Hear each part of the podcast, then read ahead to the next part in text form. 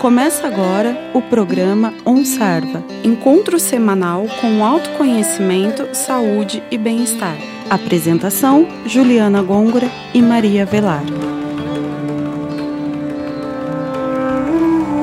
Olá, ouvintes do OnSarva. Iniciamos mais um programa aqui na Rádio Fuscar 95,3 FM. No programa de hoje, continuaremos abordando a temática yoga e falaremos um pouco sobre a meditação no yoga. Eu sou Juliana Gongora e está comigo a professora Maria Velar. Olá, professora. Já falamos em meditação e outros programas. Conte um pouco sobre a técnica da meditação agora no yoga. Olá, Juliana. Olá, ouvintes. Yoga e meditação.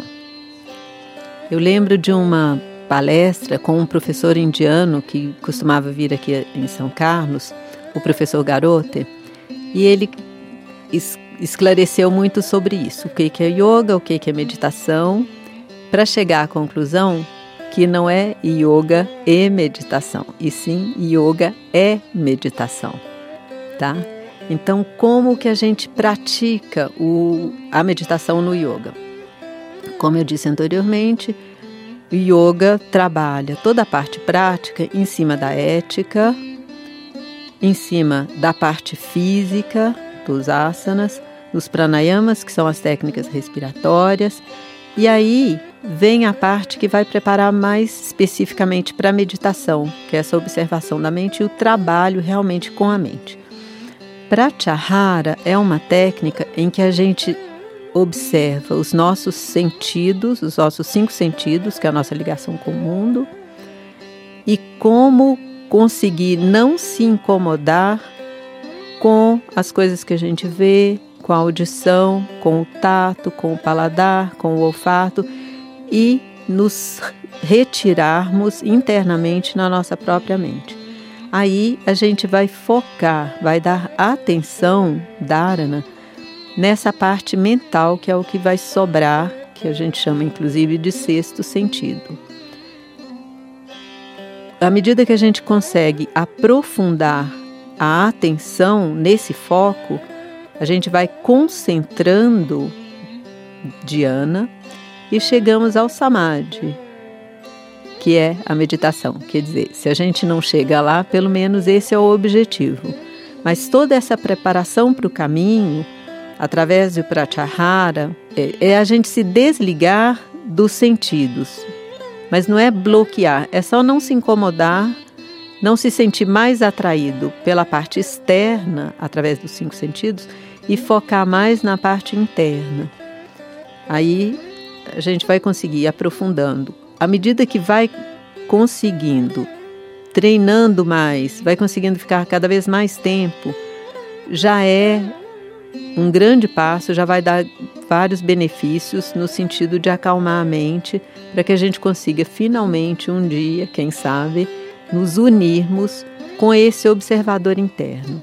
Ou seja, quando a gente foca, tira o foco externo e leva o foco interno, a gente vai perceber que tem um observador. Quem é esse observador? O que é esse observador? A nossa própria consciência observando a mente. E quando a gente consegue observar, tomar consciência da própria consciência, conseguir esse foco único, o observador se observando como se olhasse no espelho, aí sim se chega. Essa é a técnica se chega ao samadhi, mas não é uma coisa que se consiga colocar em palavras, porque o yoga é uma disciplina fundamentalmente prática. Tudo que a gente lê e ouve nada mais deve ser do que motivação para a gente aprofundar na prática pessoal. E sempre no aqui e agora, não é uma coisa histórica. Se você conseguiu um dia, ótimo, tente, faça de novo, às vezes você consegue outra vez. E seguir sempre nesse caminho sabendo que cada passo é um grande passo para a gente um dia chegar lá. Essas foram as dicas da Maria Velar. Muito obrigada por compartilhar conosco e chegamos ao final do nosso programa.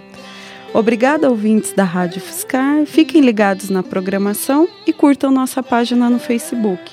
Lá vocês vão encontrar mais informações sobre meditação e fiquem com o mantra de encerramento. Até o próximo programa. Namastê.